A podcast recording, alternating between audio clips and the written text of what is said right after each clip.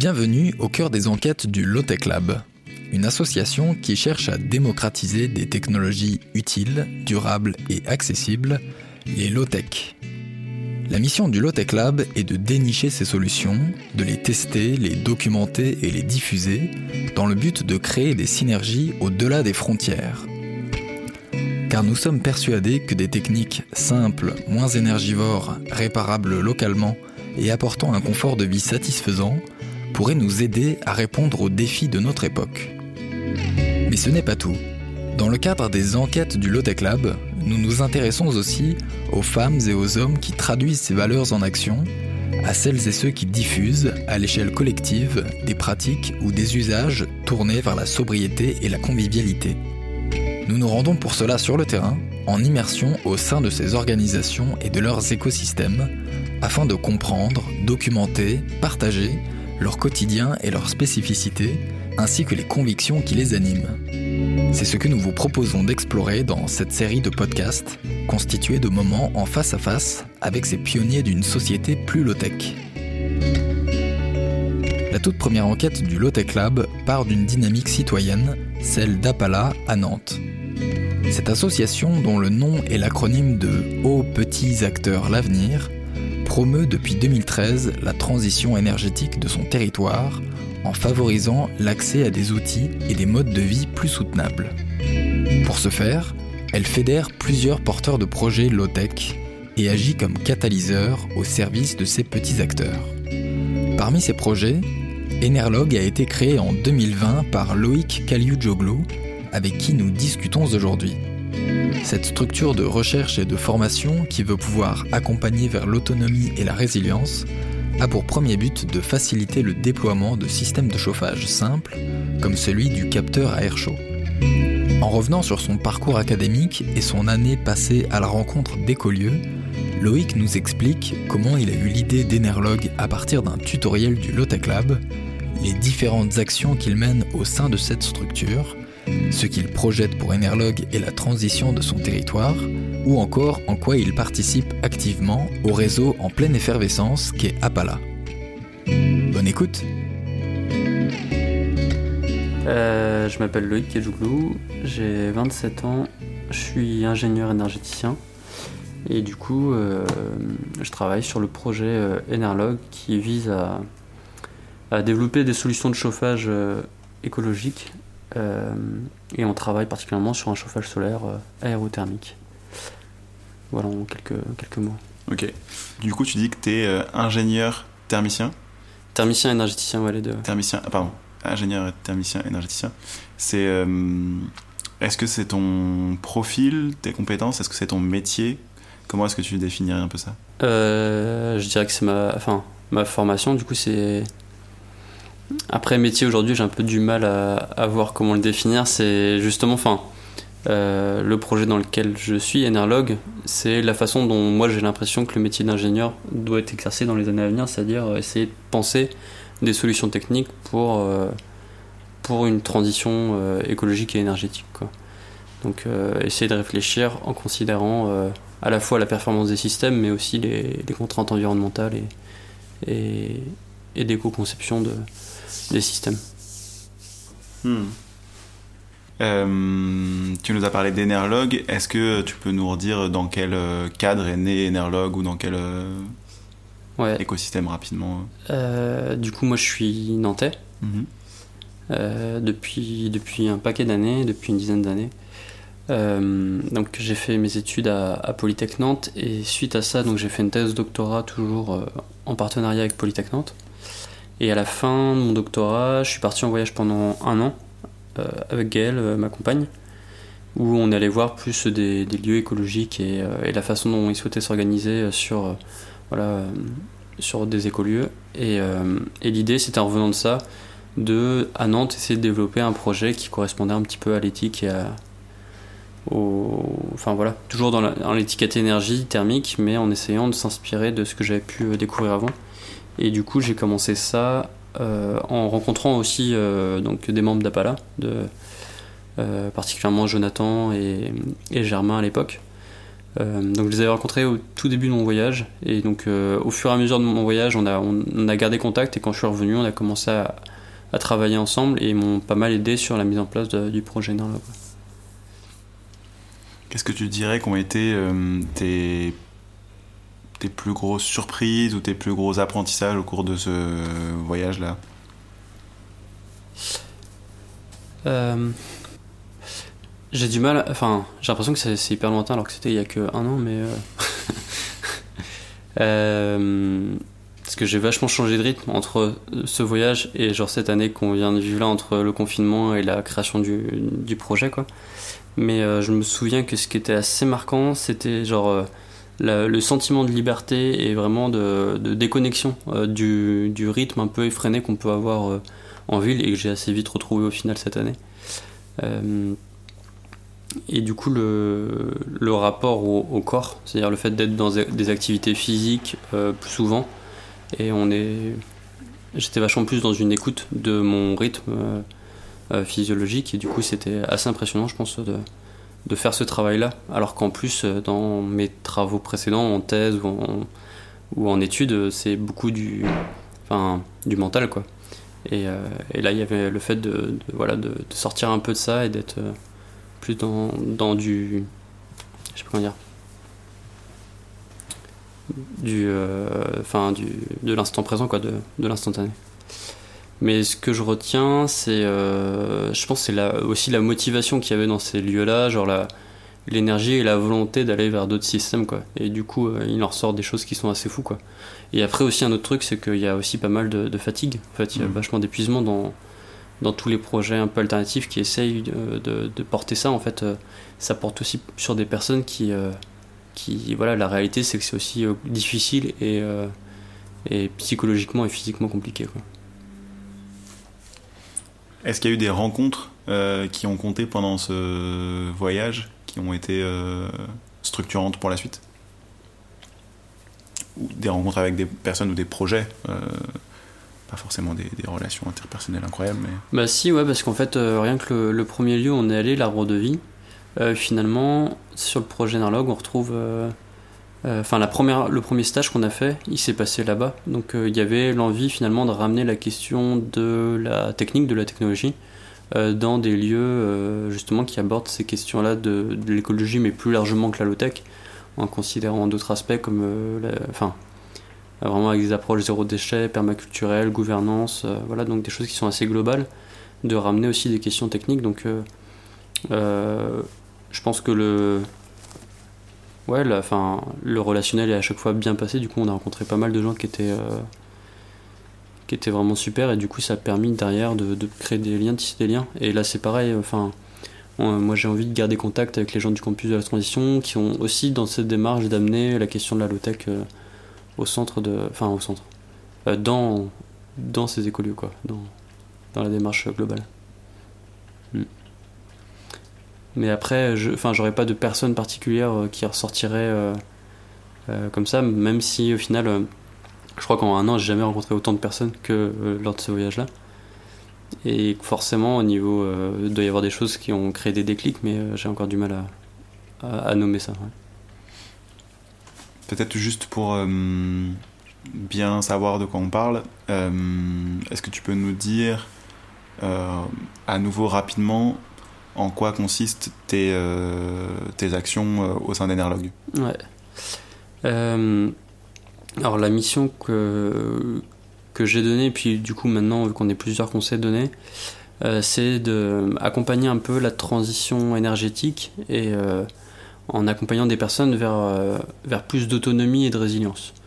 au final, ça, ça pour aujourd'hui en action, ça se décline en, en plusieurs objectifs. C'est à la fois développer des systèmes euh, donc, euh, de chauffage qui sont pertinents, mais ça pourrait, autre que chauffage, ça peut être aussi sur, euh, sur l'isolation ou sur l'énergétique globale d'un bâtiment. Et donc aujourd'hui, on s'est lancé sur le chauffage solaire, mais demain, ça pourrait être d'autres types de technologies. après, il y a la question plus de, de conseils et de sensibilisation, où l'idée, c'est aussi de, de redonner. enfin, de permettre que les gens s'emparent de ces questions-là et que ça ne devienne pas des notions qui sont trop euh, fictives ou trop irréelles, quoi. Donc de pouvoir mettre des ordres de grandeur et de, d'expliquer, de sensibiliser, de vulgariser. Et après, euh, le troisième axe, ça va être plutôt un axe euh, bureau d'études, où là, en fait, je pense qu'il y a cette envie de, du métier. C'est un peu la passerelle entre le métier d'ingénieur et justement ces solutions-là. C'est comment on peut mettre intelligemment des, des, compétences d'ingénierie, du numérique, du, de la thermique, au service de solutions qui vont considérer cette, cette approche d'éco-conception. Donc là, ça va être des études d'écoulement de, fluide, euh, création d'algorithmes, etc., pour voir comment on peut améliorer ou mieux comprendre le fonctionnement de, technologies euh, euh, écologiques, low-tech, globalement. Et du coup, avec un exemple concret, tu as parlé de formation tout à l'heure. Donc vous avez développé un modèle un peu particulier ou, ou spécifique de chauffage solaire. Est-ce que tu peux nous le décrire en deux mots et peut-être euh, mettre le doigt là où, euh, enfin, euh, mettre l'accent là où justement les études que vous avez pu mener de mm. thermique ou d'écoulement de fluide qui vous ont permis de mieux comprendre le phénomène ont impliqué des choses dans la conception? Ok. Donc en fait le chauffage solaire sur lequel on, on est parti, donc c'est le chauffage solaire à air chaud ou aérothermique. En fait, à la base, moi je suis parti des travaux du Lotec Lab, donc euh, où j'ai trouvé le, le, tutoriel sur le wiki, donc, qui avait été réalisé par, euh, par Pierre-Alain et Clément euh, de Souvenir. Et du coup, la première étape, c'était de se le réapproprier, donc de refaire ce qu'ils avaient fait, et après de se poser des questions sur bon, qu'est-ce qu'on qu'est-ce qu'on a envie d'améliorer, qu'est-ce qu'on qu'est-ce qu'on se pose comme question. Et donc, un peu par, par réflexe, moi j'ai été voir un petit peu ce qui se faisait dans les études scientifiques.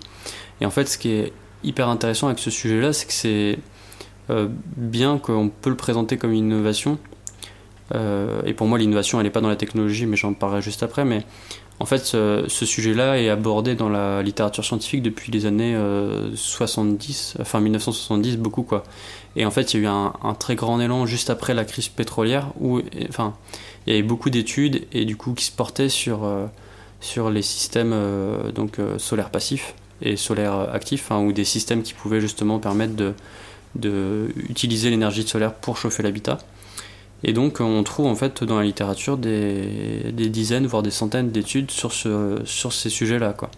Mais par contre, en fait, c'est complètement euh, euh, séparé, ou en tout cas distingué de ce qu'on peut trouver euh, en cherchant, faisant des recherches sur Internet, classique, enfin on va dire avec des méthodes classiques, et de ce qui sort. Donc ce qui est intéressant, c'était de regarder quelles étaient un peu ces conclusions premières là, de voir justement le rapport à, entre l'efficacité du système et, euh, et, les principaux paramètres. Est-ce que ça va être le choix de la vitre? Est-ce que ça va être euh, le système de ventilation? Est-ce que et de pouvoir s'approprier ces sujets-là pour le rendre à la fois plus efficace tout en gardant une approche euh, de durabilité? donc, enfin, la première étape qu'on a fait, c'était travailler sur la question de la ventilation et regarder un petit peu qu'est-ce qu'on pouvait optimiser en termes de ventilation pour, pour sans utiliser trop de, watts de ventilation, augmenter sensiblement euh, le rendement de l'appareil. Et après, du coup, dans l'approche, moi je pense que l'innovation, elle est plus justement dans la démocratisation du process. C'est-à-dire que c'est pas la technologie en soi qui, qui va changer, enfin, qui est révolutionnaire. Et en plus de ça, je pense que fondamentalement des chauffe-eau solaires pourraient justement être euh, encore plus performants euh, voilà, en, mettant des, planchers chauffants, des murs chauffants. Mais ce qui est, euh, ce qui est assez, symbolique, assez, ce qui apparaît vraiment avec ce système-là, c'est qu'en fait il est simple à construire. Quoi. Et du coup, il n'y a pas besoin de matériaux compliqués, il n'y a pas besoin d'avoir des compétences particulières. La chose la plus, peut-être la plus sensible, c'est de percer un mur, mais en fait ça reste encore accessible à des gens qui sont assez bricoleurs. Donc le fait d'avoir une technologie qui peut être faite euh, en quelques jours comme ça euh, par euh, voilà par n'importe qui s'il est accompagné et en autonomie s'il est déjà un peu bricoleur bah ça, ça, casse un peu un mythe entre la complexité du système de chauffage et, et les compétences qu'on peut avoir quoi. Et donc c'est en ça que consiste toi t'es hum, enfin c'est ça qui a conditionné j'imagine a conditionné un peu les choix de conception, d'approvisionnement en matériaux, etc. Et en même temps le format euh, d'atelier de formation que euh, vous avez développé au sein de revue. Peut-être que maintenant je le présenterai comme ça, mais en fait je pense que le schéma était inverse, c'est-à-dire que je suis parti sur cette technologie-là parce qu'elle me paraissait accessible déjà pour moi. au fur et à mesure qu'on a monté en compétences, qu'on a appris des choses, on les a écrits. Et en fait, il y a eu un moment où on s'est dit, bon, bah, peut-être que la première étape, c'est que maintenant qu'on a fait ce travail-là, bah, on monte un module de stage et on le teste pour voir si ça intéresse des gens. Et, effectivement, bah, il y avait des gens qui étaient, qui étaient intéressés pour, pour apprendre et, et qui étaient contents finalement d'apprendre ces choses-là. Quoi. Donc, euh, en fait, euh, naturellement, on a, on a conservé cette, euh, enfin, ouais, cette simplicité. Enfin, on a fait des choix de conception qui nous paraissaient les plus simples possibles. Pour que ça reste un petit peu déjà accessible. Et justement, c'est peut-être une question que je me pose, c'est si jamais plus ça va aller, plus on va vouloir faire des améliorations du système, et il va falloir être de plus en plus attentif parce que plus on va connaître le sujet et plus on va être un peu loin de la question de... Enfin, on va, on va moins se rendre compte qu'on est peut-être en train de complexifier et du coup de créer des barrières par rapport à, à garder une techno qui soit assez simple d'accès. quoi.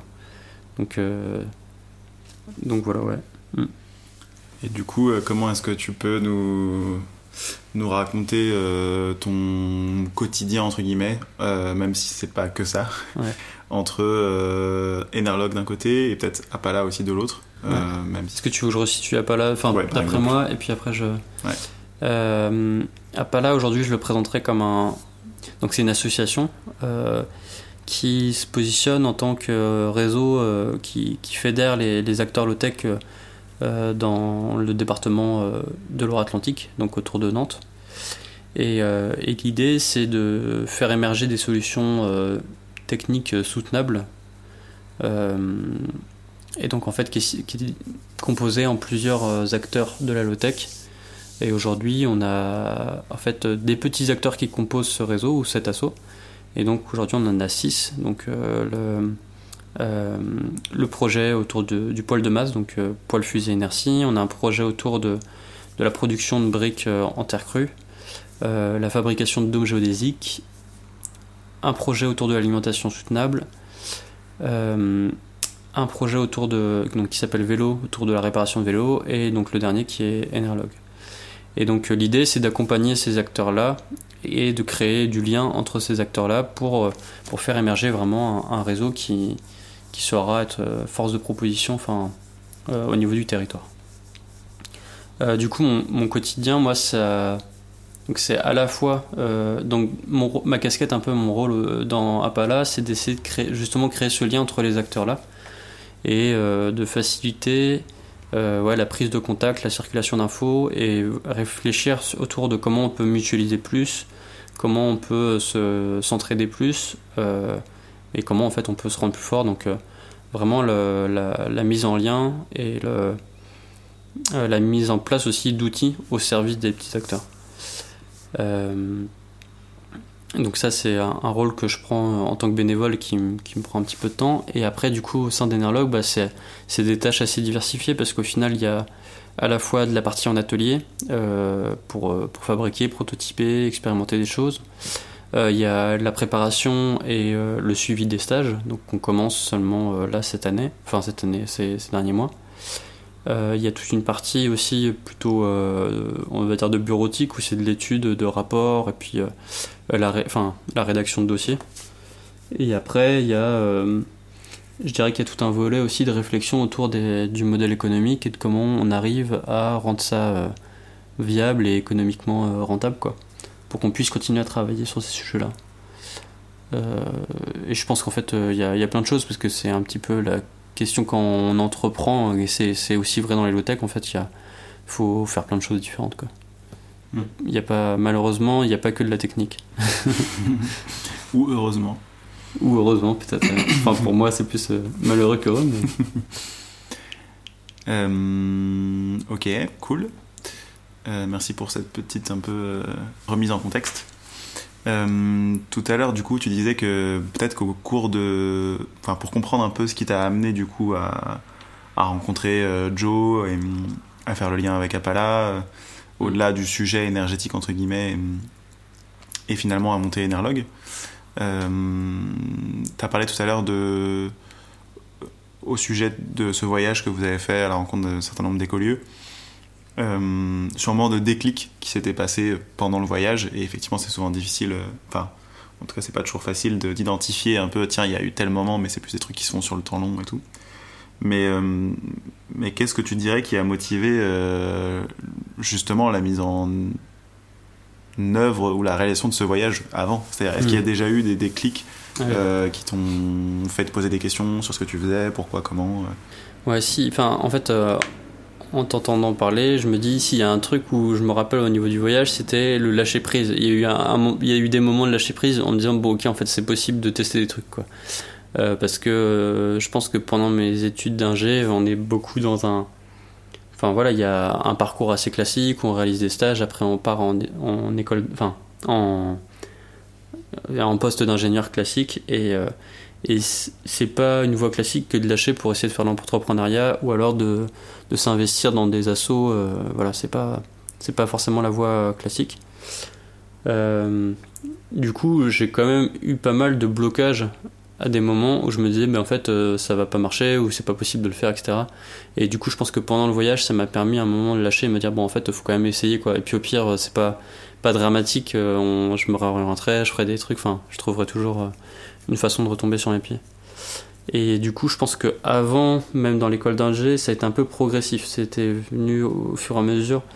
Il y a eu d'abord les questions liées à l'énergie quand on était à l'école où j'ai commencé à m'intéresser aux énergies renouvelables.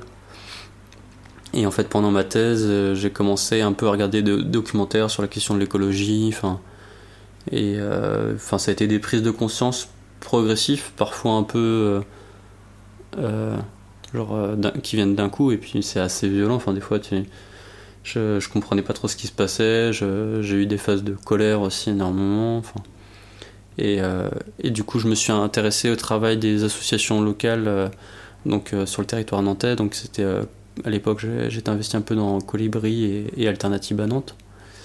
Et du coup, c'est là où j'ai découvert un peu tous ces, toutes ces alternatives, que ce soit au niveau de l'éducation, de l'économie, de, de, la permaculture, etc. Et donc, euh, euh, c'est ça qui m'a motivé à me dire, bon, en fait, euh, j'ai la chance, en quelque sorte, d'être en thèse, parce que l'avantage d'être en thèse, c'est qu'à la fin, il y a en fait, il y a une fin, il y a une fin de contrat, quoi. C'est-à-dire que c'est un CDD de 3 ans et à la fin, euh, je suis libre de faire ce que je veux. J'ai pas la réflexion que je pourrais avoir en CDI de quand est-ce que j'arrête, quand est-ce que je me lance, quoi.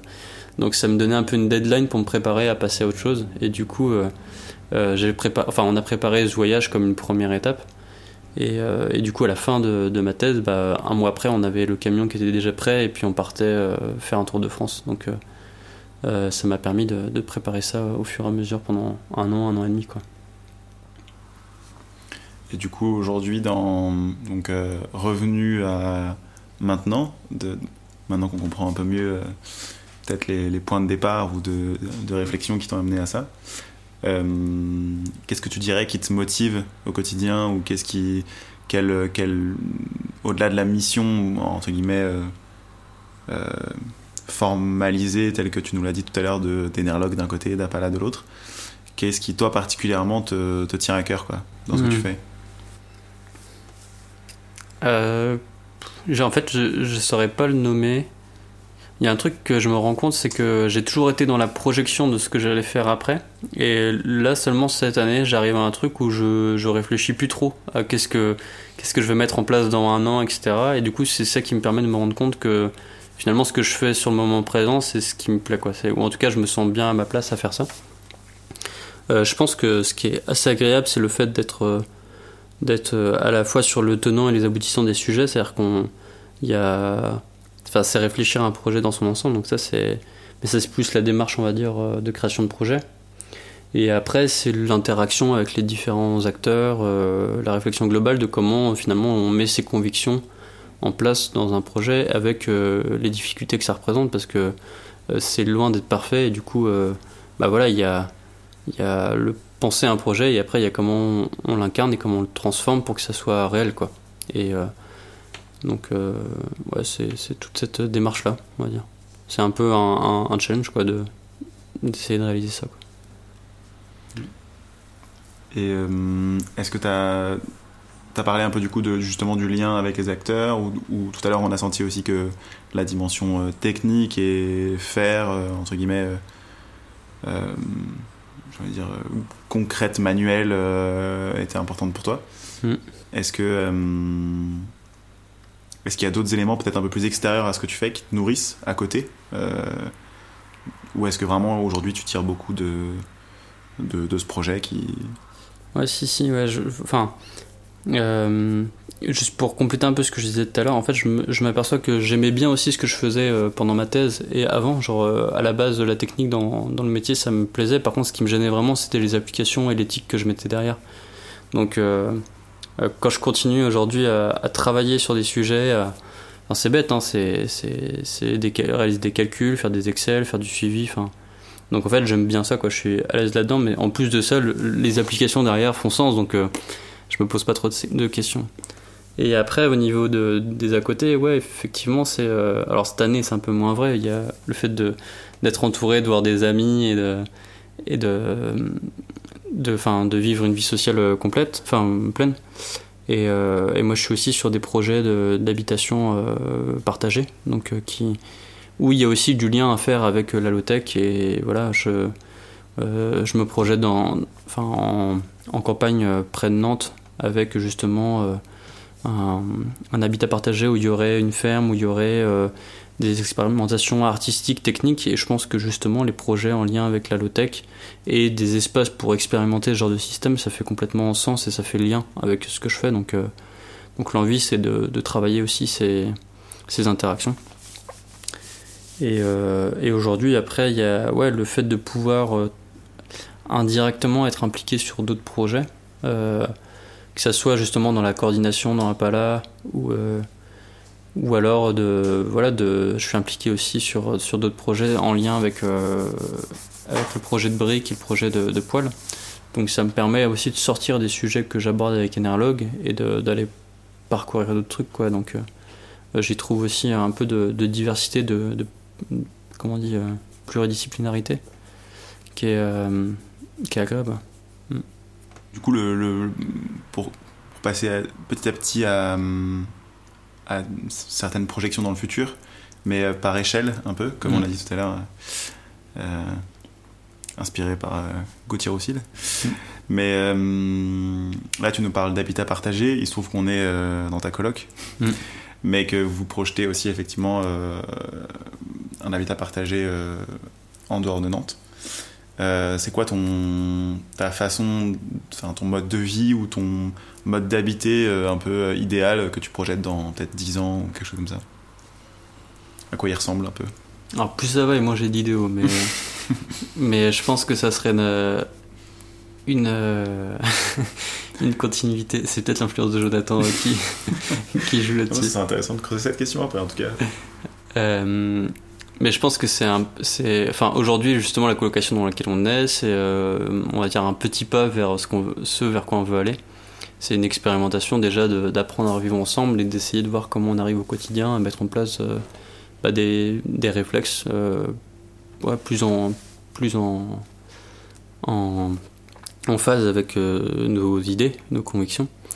du coup, ça, enfin, voilà, c'est, c'était, on a mis en place des, des toilettes sèches à l'extérieur. Euh, on essaye de, voir au quotidien comment on peut essayer d'utiliser moins de déchets. Euh, voilà, on essaye de, réfléchir un petit peu au niveau des aliments qu'on consomme, comment on peut euh, être, enfin, avoir le meilleur, enfin, en tout cas l'impact le, plus faible. Et après, c'est aussi beaucoup dans le lien qu'on travaille entre nous, de comment on arrive à communiquer, à se comprendre, à prendre des décisions ensemble, parce que au-delà des, solutions qu'on met en place, c'est beaucoup le lien humain qui, influence énormément de choses. Donc euh, voilà, apprendre à, accepter comment, comment chacun réagit, euh, se comprendre, quoi. Donc c'est hyper important. ça, ça, forcément, je suis, je suis influencé par, par ça. Et je pense que ça, ça, date vraiment des enfin, de mon investissement dans les colibris, quoi. Euh, où j'ai commencé à découvrir la communication non violente, enfin, le fait de s'écouter, de dire ce qu'on pense, de et euh, progressivement, c'est des réflexes que j'ai intégrés. Et aujourd'hui, euh, c'est un peu mécanique ou des fois, euh, c'est important même pour moi quand j'ai besoin de dire un chose de, quelque chose de le poser quoi. Alors qu'on m'a pas demandé, mais je m'en fous, je, je, le pose quoi. Donc. Et alors tu dis que plus t'avances et moins t'as d'idéaux. Ouais. Mais euh, avant de te poser la question pourquoi, euh, quelle, euh, quelle différence ou quel, euh, quel rapport tu vois entre aujourd'hui euh, être, euh, enfin habiter en ville, alors vous avez un petit jardin, etc., mais euh, être quand même dans un milieu urbain et justement cette espèce de projection dans le futur qui a priori serait plutôt rurale. Mm. Euh, voilà, quel, j'ai envie de dire dans l'absolu, au-delà de, de pour toi ce que, ce que ça t'apporte, quel lien tu vois ou quel rapport tu vois entre ces deux environnements euh, qui sont, même si c'est à l'échelle de- de- du département, donc c'est proche, mais il y a. Mm. Bah en fait, on a la chance dans la, dans la location où on est d'avoir euh, un espace qui est assez grand et du coup on peut expérimenter plusieurs choses. Il y a, on a un atelier au fond où on expérimente ju- justement toute cette partie bricolage où on a mis, en- enfin, on a construit, euh, surtout Nico, mais on a construit euh, que ce soit un poêle, un système de récupération d'eau, etc. Donc en fait, on est déjà dans cette application de recherche d'autonomie, même si on sait qu'ici c'est pas forcément pertinent, mais au moins on peut expérimenter. Je pense que dans la démarche artistique, c'est pareil. En fait, on a, euh, on a mis en place des ateliers artistiques cette année, que ce soit de la, peinture. euh, on a pas mal de. Enfin, on a eu des, des petits concerts ou des choses où il y avait, euh, il y avait ça, quoi. Euh, et pareil au niveau du maraîchage où on a mis en place euh, une serre et puis on a commencé à regarder qu'est-ce qu'on pouvait faire. En fait, c'est des petites expérimentations qui nous permettent de voir comment on pourrait se projeter à aller plus loin. Et, euh, donc l'idée, ça serait de, ouais, d'acheter à l'extérieur et commencer à mettre ça en place. Mais du coup, en fait, le fait de se confronter directement à ça, ça nous confronte à des questions qu'on aura quand même, qui sont comment on gère notre temps, euh, l'implication dans chaque projet, euh, comment on arrive à, prendre des décisions ensemble et, avancer, quoi. Euh, je pense qu'il y a, ouais, dans la gestion au quotidien, il y a pas mal de liens à faire parce que finalement, que ce soit ici ou sur un lieu, la différence, effectivement, ça sera sur la question de la taille du lieu, euh, sur la question de la propriété aussi et du rapport financier au lieu. Vu qu'ici, c'est assez simple vu qu'on est en location. Mais, euh, mais sur la vie au quotidien, il y a pas mal de choses qui seront assez similaires. Et vous aurez pour objectif de. Parce qu'on sent que par exemple au travers d'Apala, euh, il y a un écosystème beaucoup centré sur Nantes, enfin en tout cas basé sur Nantes, qui après rayonne au-delà de Nantes. Mais comment est-ce que du coup euh, tu projettes dans cette, euh, ce nouveau mode d'habitat euh, dans le futur le lien euh, maintenu avec euh, entre guillemets la ville ou en tout cas les acteurs de Nantes? Euh, moi, j'ai l'impression que des. Enfin, ce- type de lieux, comme on veut créer, qui sont clairement euh, identifiés comme des oasis, euh, c'est des lieux assez parfaits pour continuer à expérimenter et appliquer ces systèmes qui. Enfin, c'est des lieux qui ont vocation un petit peu à être des îlots de, résilience, euh, donc à expérimenter des, des systèmes d'autonomie, quoi. Et je vois plutôt des réseaux comme Mapala comme des acteurs qui peuvent euh, creuser et être un peu plus experts sur des sujets et, et du coup apporter euh, ces savoirs-là dans des lieux euh, comme celui enfin comme, donc comme le projet d'écolieu qu'on est en train de créer qui s'appelle La Couveuse. Donc voilà, enfin je vois plutôt ouais, le, fait, dans les grandes villes aussi, c'est plus compliqué de, bah, de trouver des espaces, de trouver des ateliers, de pouvoir. Je pense que de pouvoir profiter de, de lieux à l'extérieur des grandes villes, ça peut être euh, bien justement pour, euh, pour héberger du monde, expérimenter des choses et tout. Et ouais, je pense que ce lien va s'articuler comme ça entre les acteurs des grandes villes et puis des, des lieux qui seront des zones d'expérimentation. quoi. Cool. Euh, et du coup, justement, pour passer à une autre échelle, Mhm. le, le- le travail aujourd'hui d'Apala et les, les actions que vous menez, tu le disais tout à l'heure, c'est à l'échelle du département, par exemple, euh, Loire-Atlantique. Euh, Alors j'ai dit ça, mais c'est encore en cours de. oui, oui, c'est une projection. C'est une projection qui est, qui est pas forcément partagée par tous les membres de l'assaut, donc euh, je mets des réserves sur, euh, sur ce point-là. Ok, Bon, en tout cas, pour toi, si finalement on est à nouveau dans un futur relativement lointain, enfin je veux dire, peut-être qu'on verra pas ou, ou qui nous dépasse un peu, comment est-ce que tu vois euh, se transformer ce territoire? Euh, je suis pas revenu sur euh, le fait que tu n'aies plus d'idéaux, ou de moins en moins, mais pas forcément de façon idéale, mais comment est-ce que tu le vois, toi, possible de se transformer? Donc le territoire nantais, le territoire Loire-Atlantique, la région dans laquelle tu te projettes? Et, et a priori tu t'ancres petit à petit Enfin, j'imagine qu'au fur et à mesure, en fait, il y a de plus en plus de, de, de, particuliers, de professionnels qui vont se tourner vers des solutions plus écologiques. Et, euh, et donc, ça va permettre de créer des nouveaux, euh, des nouveaux euh, acteurs, en fait. ça va faire émerger des, voilà, des, des filières d'éco-construction, d'autres formes d'aborder la question de l'agriculture ou de l'alimentation. Et j'imagine que, enfin, en tout cas, j'espère que dans 5 ou 10 ans, ce qu'on appelle un peu euh, acteur low-tech aujourd'hui, il y en est il y en est tellement finalement que ça fera plus sens d'identifier euh, des, des réseaux d'acteurs low-tech dans des grandes villes et que du coup finalement on sera obligé de, de re-questionner un peu euh, les raisons d'être de ces, de ces réseaux-là et d'identifier vraiment quelles sont leurs identités et qu'est-ce qui caractérise, enfin, caractérise en fait leur identité. On le voit euh, de plus en plus sur les sujets genre liés à la permaculture et aux déchets. Euh, au début, c'était un peu émergent. Maintenant, il y a de plus en plus de personnes qui s'en revendiquent. Et, et je pense que plus ça va aller et moins ça. Enfin, ils seront trop nombreux pour que c'est un sens de les regrouper, quoi. J'espère que demain, sur la low-tech, ça sera pareil, quoi. Qu'il y en ait trop et qu'on sera obligé de re-questionner la question de bon, il y aura peut-être du coup vraiment euh, des acteurs autour de la mobilité, d'autres autour de, l'habitat, etc. Et qu'on voit arriver encore d'autres formes d'innovation. Euh, après, avant que ça débouche sur ça, il faut vraiment qu'on arrive, euh, que chaque, chaque projet arrive à, à, trouver des modèles qui, sont, qui fassent vivre les gens, quoi, parce que aujourd'hui, il y a vraiment la question de la soutenabilité à la fois pour l'environnement, mais aussi pour les personnes qui portent ces projets-là. Et aujourd'hui, il y a Enfin, enfin ces projets-là sont beaucoup financés aussi sur la, la précarité des personnes, sur euh, euh, des projets qui font du bénévolat. Ou... Et donc, euh, on est encore loin de voir émerger des systèmes, enfin, des, des projets qui abordent la question, par exemple, enfin, là, l'autoconstruction ou l'éco-construction. J'ai l'impression que ça reste encore trop marginal, malheureusement. Quoi. Donc, il y a une première étape qui sera de, de, de, voir si on arrive à déboucher sur des activités économiques dans les grandes villes et dans les zones rurales. Et après, comment ça arrive à se structurer différemment pour pouvoir grossir et prendre de l'ampleur. Je sais pas si j'ai bien répondu à ta question, Quentin. Si, si, c'est pas mal, c'est pas mal. Et puis justement, ça ouvre sur d'autres euh, questions intéressantes. Euh,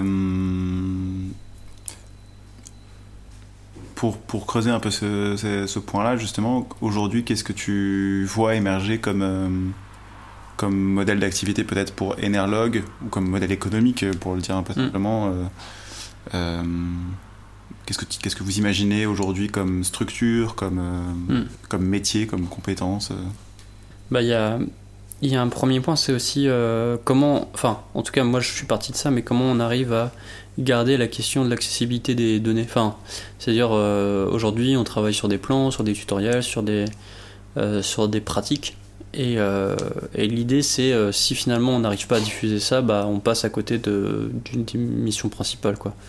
Donc donc c'est de, de, réfléchir à ouais, est-ce qu'on est arrive à conserver ça et à pouvoir continuer à travailler là-dessus. Aujourd'hui, les c'est le premier axe qu'on a identifié comme euh, qui pouvait euh, permettre de continuer à travailler.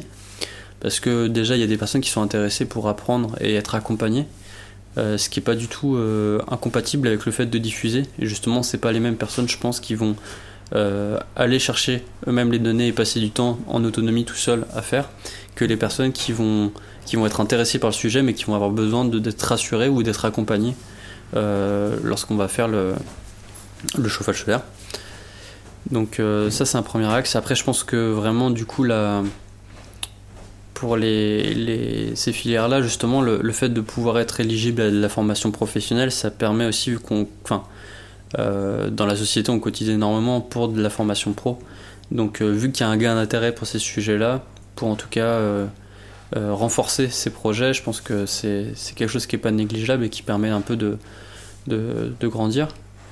Et, euh, et après, peut-être que demain, on va réussir à aller vers euh, moi, ce que j'espère, c'est de la, formation de professionnels. Par exemple, travailler en lien avec des collectivités territoriales pour apprendre à, des agents de la fonction publique à fabriquer eux-mêmes euh, ce type de solutions et qui puissent les installer sur des bâtiments publics. Euh, parce qu'en fait, euh, c'est des solutions qui sont pertinentes et qui sont accessibles justement pour, pour des professionnels. Peut-être apprendre à des professionnels de l'écotourisme, des campings, des chalets, à justement les former, pareil de la même manière, à qu'ils puissent monter en compétences et après installer sur, sur leurs installations ce genre de système.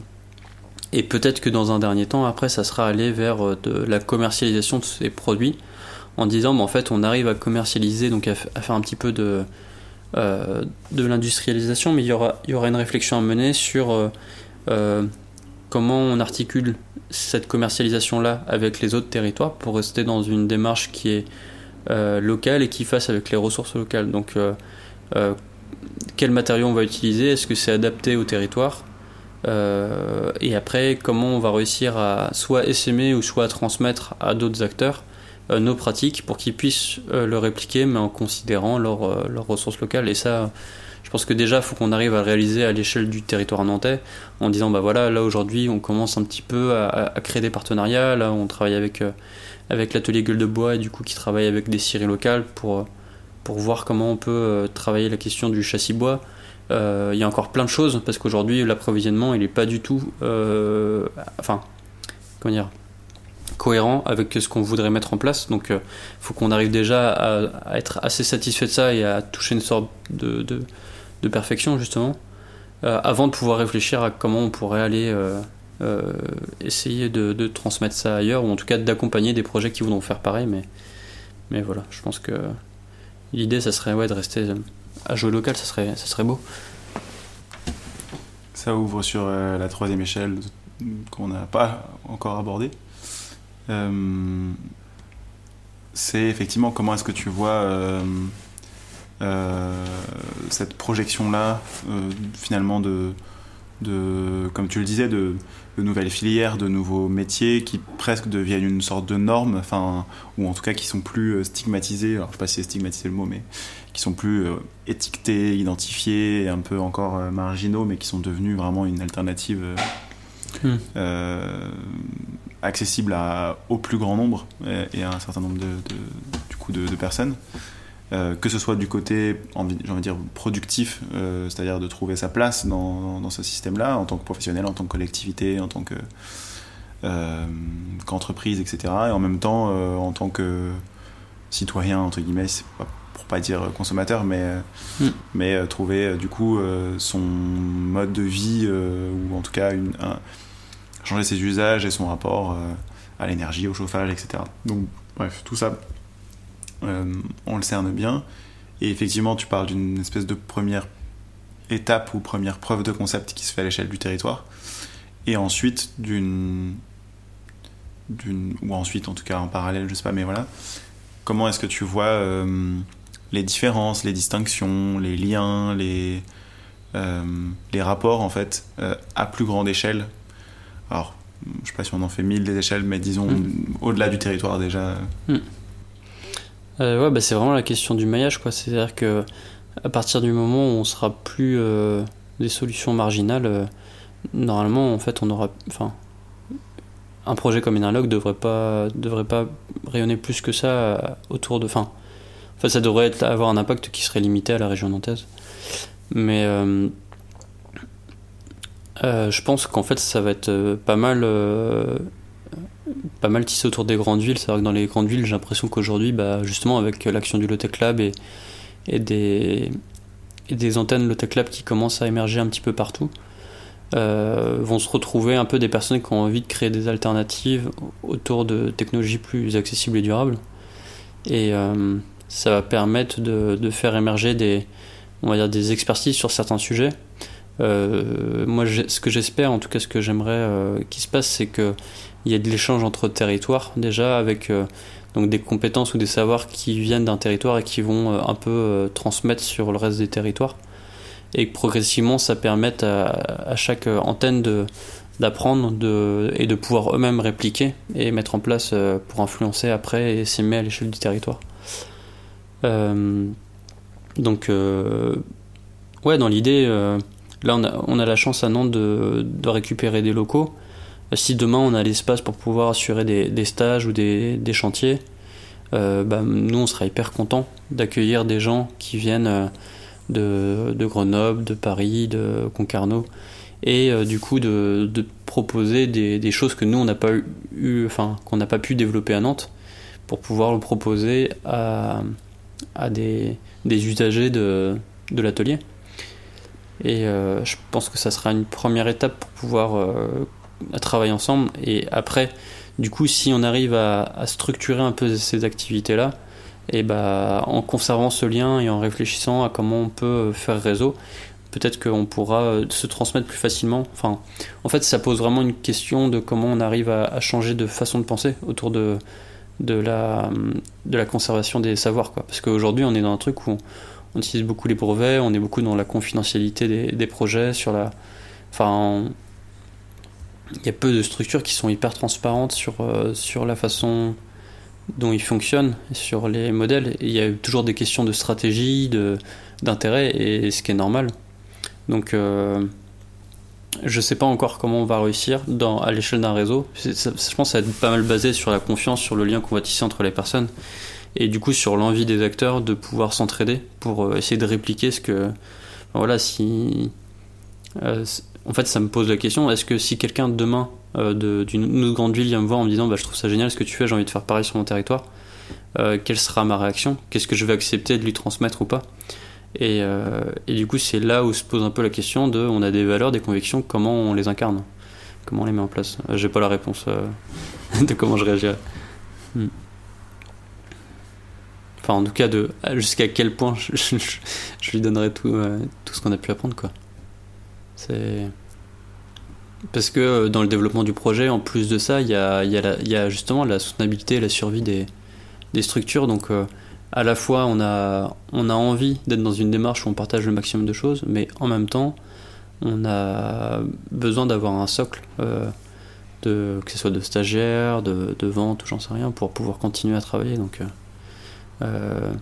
Aujourd'hui, on est. Enfin, je pense que ce serait difficile de dire aujourd'hui on va se limiter que aux 44 en fait euh, pour l'activité. On va être obligé d'aller un peu ailleurs. Sinon, on n'aurait pas assez pour, euh, pour continuer.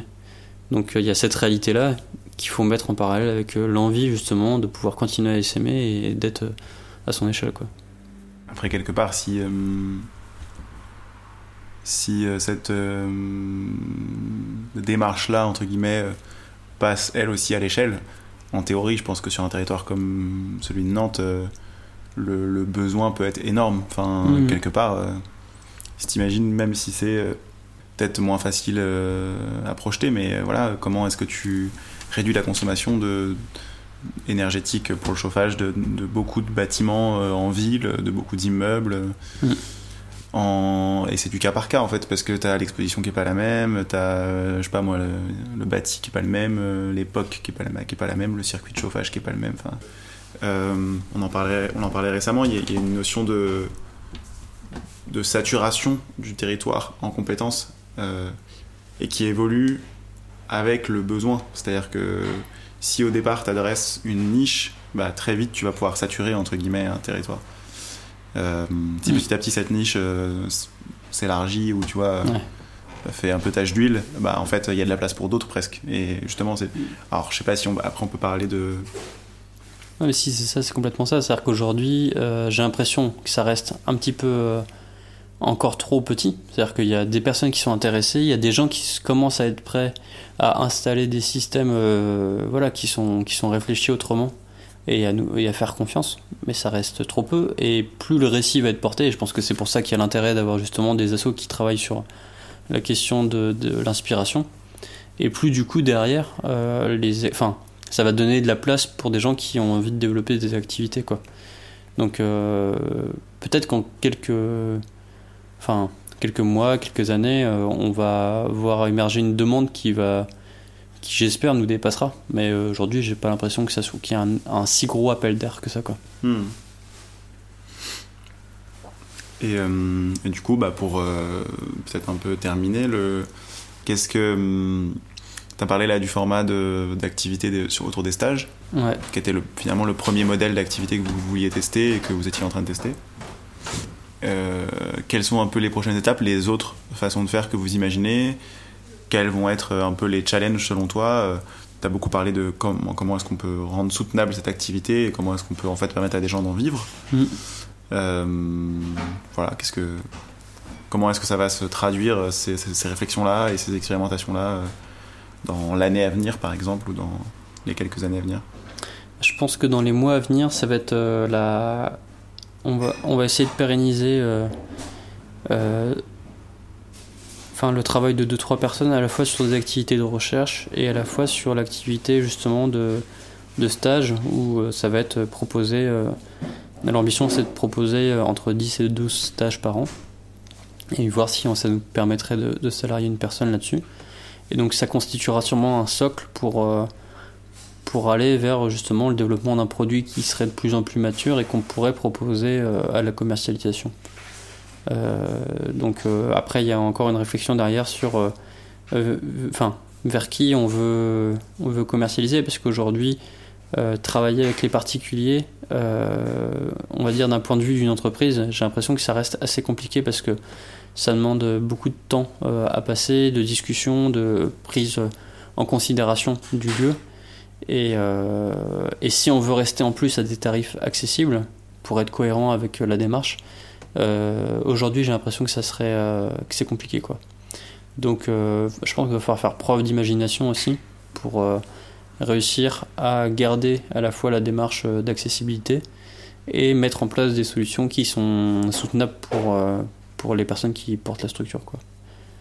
Donc euh, j'ai pas vraiment répondu, mais je pense que ça va être ça va être ça, ça va être pérenniser les stages, la recherche, et après aller chercher euh, sûrement des, bah, des, des façons de, de produire et commercialiser des capteurs pour, euh, pour dans un premier temps des niches et après essayer d'élargir au maximum. Est-ce que aujourd'hui tu vois des, des, prémices de ce monde un peu dont tu nous as parlé euh, juste avant. euh, est-ce que, tu est-ce que tu vois des exemples qui te, qui te, qui te donnent un aperçu de ce futur-là? Et si oui, euh, est-ce quels sont-ils? Est-ce qu'ils sont finalement variés, pas là où on les attend? Ou est-ce que non, en fait, c'est des choses que, que vous, vous, essayez, vous essayez de pousser, donc c'est plutôt votre réseau qui te paraît incarner un peu cet avenir possible? En fait, j'ai l'impression qu'il y a, des réseaux qui, qui essayent de se constituer qui sont assez forts. Je pense. Euh, euh, enfin, j'ai parlé un peu du réseau des Colibris ou de Alternativa, euh, enfin, du Lotech Lab. Donc, on voit qu'il y a des, acteurs ou des actions qui, se mettent en lien pour proposer des solutions et du coup ça, ça allait s'imaginer, enfin ça travaille vraiment sur les imaginaires et donner des pistes de réflexion sur à quoi pourrait ressembler euh, des îlots de résistance et de nouveaux modèles de société. Et j'ai l'impression qu'à côté de ça, il y a aussi plein d'initiatives qui se revendiquent pas du tout de ces réseaux-là et qui pourtant sont dans la même éthique, dans les mêmes projets, euh, qui intègrent de plus en plus euh, bah, l'impact écologique, essaient de faire de la revalorisation. encore cet après-midi, j'ai découvert un projet qui est nantais que je ne connaissais pas du tout, qui s'appelle Bateau, où en fait ils récupèrent des bateaux euh, donc qui sont donnés parce qu'ils sont en fin de vie pour les aménager en, habitat. Et, euh, et, en fait ça s'intégrerait complètement dans, dans ces projets-là, mais c'est juste que c'est euh, enfin c'est génial de voir que ça dépasse l'échelle de, des réseaux vraiment identifiés qui travaillent sur, sur les sujets de l'écologie. Donc ouais, je pense que ça donne espoir sur euh, des nouvelles façons de faire. Et en plus de ça, plus ça va et plus il y a des, des savoirs et des compétences qui sont facilement accessibles sur la façon de mettre en place ces, ces projets-là. Euh, c'est vrai euh, en juridique, c'est vrai en économie, c'est vrai. Enfin, de plus en plus de personnes travaillent sur les notions de coopérative, de comment travailler aussi, prendre en compte l'humain dans la mise en place de, bah, de, de, structures où on peut mener des activités. Donc, euh, je pense que ouais, plus ça va et plus c'est des chemins qui sont défrichés. T'as des acteurs qui t'inspirent particulièrement? Ah, tu viens de parler de bateau, c'était un très bon exemple, enfin qui t'inspire, je sais pas, mais en tout cas qui te parle quoi. Ou peut-être justement sur cet aspect-là de coopérativisme ou de, de centrer sur l'humain ou prendre soin un peu des gens. Ouais, bah là comme ça, enfin il y y en a plusieurs, il y en a plein, mais moi j'aime beaucoup le, le, modèle de l'atelier paysan. Mhm où, euh, où ils ont réussi vraiment à mettre euh, autour de la table différentes parties prenantes et euh, à la fois des agriculteurs, des personnes qui vont, donc les formateurs, les salariés d'entreprise, et puis enfin voilà, et, intégrer la question de, de, la sensibilisation et prendre en compte le, le besoin vraiment des, des personnes concernées. J'aime bien, aussi le modèle de Finacop, qui est dans un genre complètement différent, qui est une coopérative plutôt autour de, si je comprends bien, du juridique et de la, et de la comptabilité, où en fait euh, c'est une coopérative qui intègre du coup euh, les, qui est sous forme de SIC et qui travaille essentiellement pour des SIC, euh, donc des sociétés coopératives d'intérêt collectif, et qui accompagne les personnes avec qui elle travaille à la formation des outils pour qu'en fait l'autonomie devienne aussi sur ces plans-là, quoi, et donc que les structures puissent être de plus en plus autonomes. Quoi. En fait, je trouve ça assez intéressant, toutes les structures qui travaillent à leur propre mort. Euh, euh, qui, dans la façon dont ils, dont ils, voient les choses, se disent le jour où il n'y aura plus besoin de nous, euh, bah, c'est qu'on aura fait notre travail. je sais que l'autre fois, je regardais une vidéo aussi sur une actrice qui développait un. Alors, je sais plus, je crois que c'était des briques à partir de, de mégots de cigarettes. Et pareil, dans le même projet, c'est de, disparaître complètement parce que euh, le, le jour où il n'y aura plus de déchets de cigarettes, bah, ça, c'est l'idéal que représente leur activité. Donc, euh, euh, je trouve ça intéressant de, penser pour une structure, mais en pensant la fin de la structure aussi dès le début. Ça me donne envie de te poser la question comment est-ce que tu vois la mort d'Enerlog, par exemple C'est ce que ou en tout cas, est-ce que, vous, est que vous y pensez un peu Vous dites quand on aura rempli notre mission euh, voilà. bah, En fait, je pense que ça rejoint un peu la question de la diffusion libre. C'est-à-dire que finalement, si on arrive à mettre en place euh, tout ce qu'il faut pour que des autoconstructeurs puissent euh, vraiment s'approprier cette technologie-là, bah, il y a un moment où il n'y aurait plus besoin de nous au final.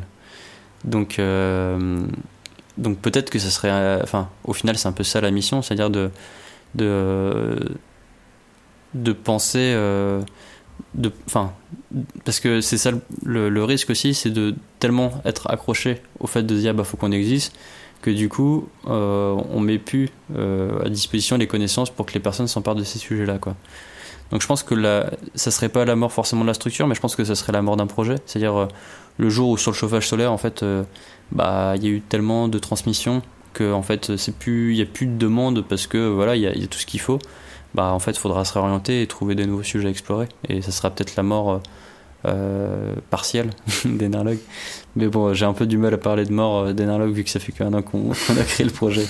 Non non mais je trouve ça super euh, juste euh, ça fait souvent enfin ça revient souvent comme sujet finalement un acteur qui se positionne sur une réponse aux besoins c'est tout et qui n'y va pas avec un, enfin, qui va avec un intérêt général entre guillemets, qui n'y va pas avec un intérêt euh, économique ou privé ou je caricature peut-être un poil, mais voilà.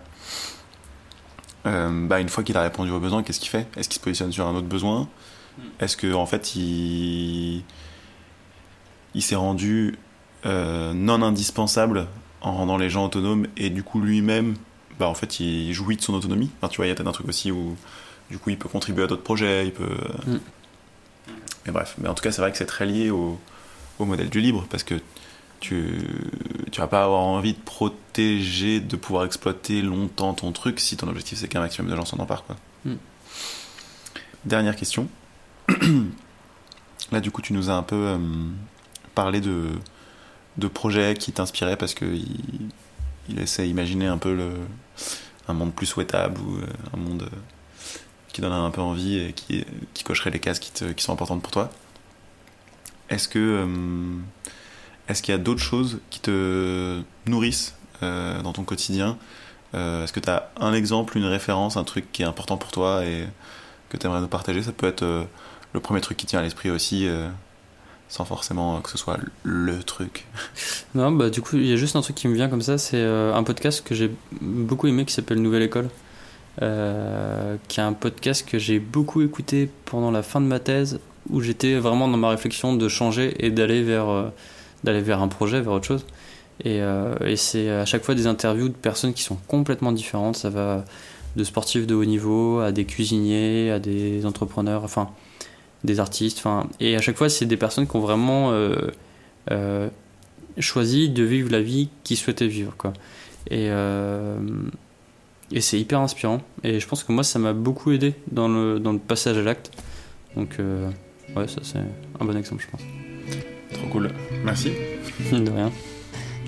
Merci à vous deux.